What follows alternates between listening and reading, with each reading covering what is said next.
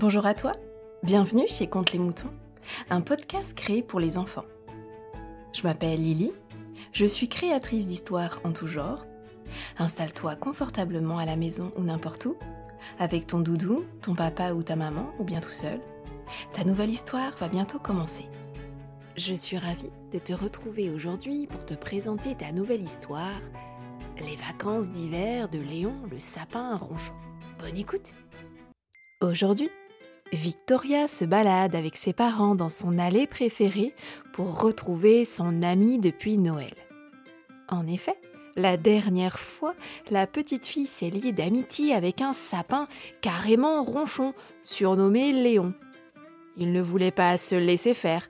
Il était hors de question que des décorations de Noël soient installées sur ses branches.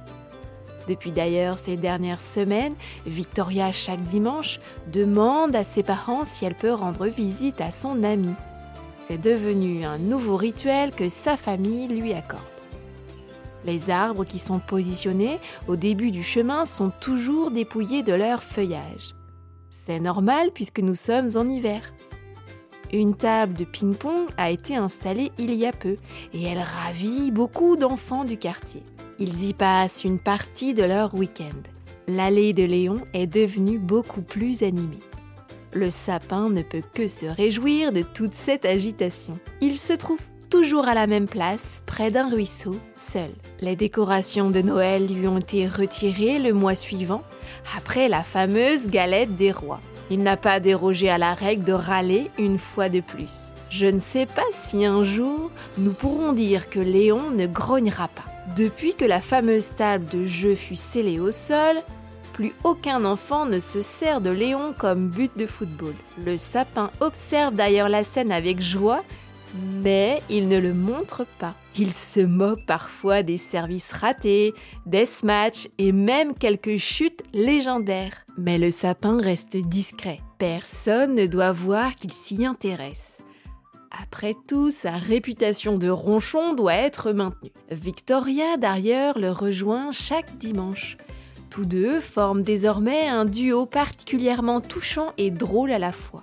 Aujourd'hui, Victoria se frotte les mains car de nombreux enfants sont attroupés dans l'allée. Hum, ça va être drôle. Elle se dit qu'avec Léon, ils vont passer encore un bon moment à bien rigoler. Ses parents lui font confiance et la laissent en bonne compagnie le temps de leur balade dominicale. Mais là, c'est différent. Victoria lit sur les visages des enfants attroupés que quelque chose cloche. Ils sont trop nombreux pour faire une partie de tennis de table, mais surtout ils sont trop près de Léon. La petite fille se faufile tant bien que mal parmi la foule, puis les dépasse pour rester totalement immobile face à ce qu'elle peut voir. Léon a disparu. Il n'est plus là. Elle distingue un énorme trou dans le sol. Il n'a même pas été rebouché. Mais où peut bien se trouver Léon? La petite fille pense tout de suite au pire. Qu'ont-ils bien pu lui faire? Les ouvriers de la ville, prévenus de l'absence du géant sapin vert, arrivent tous en trompe-passe devant tous les badauds et constatent également le désastreux spectacle. En effet, quelque chose est anormal. Victoria voit bien sur leur visage qu'eux aussi n'y comprennent plus rien. Elle commence alors à sourire intérieurement et se dit que Léon devait se jouer d'eux. C'est la seule raison qu'elle voyait à présent.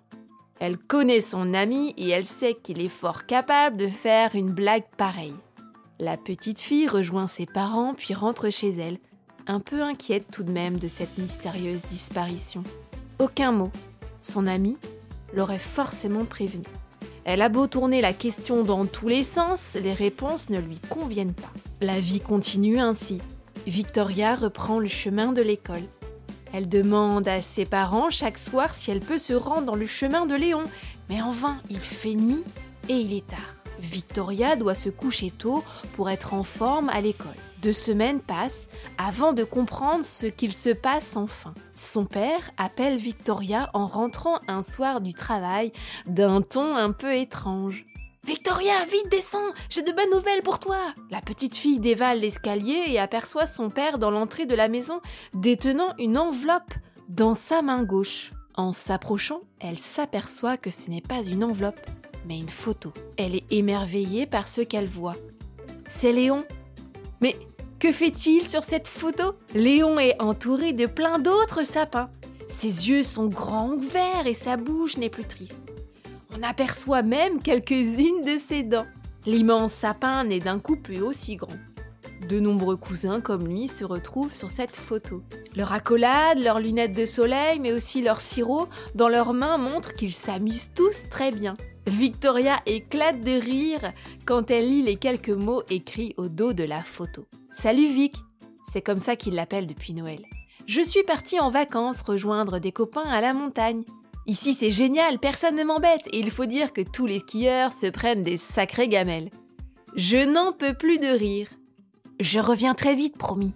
Victoria n'en revient pas. Léon est parti de lui-même au sport d'hiver. Elle ne sait pas comment l'immense arbre a bien pu s'y prendre, mais elle est persuadée d'une chose c'est que son ami va tout lui raconter à son retour. Décidément, Léon est un sacré farceur et a plus d'un tour dans son sac, se dit la petite fille en se couchant. Et voilà, les vacances d'hiver de Léon sont maintenant terminées. J'espère que cette nouvelle histoire t'a plu et je te retrouve dans deux semaines pour te présenter ta nouvelle histoire, Pauline, la petite fille timide. À très vite sur Compte les moutons.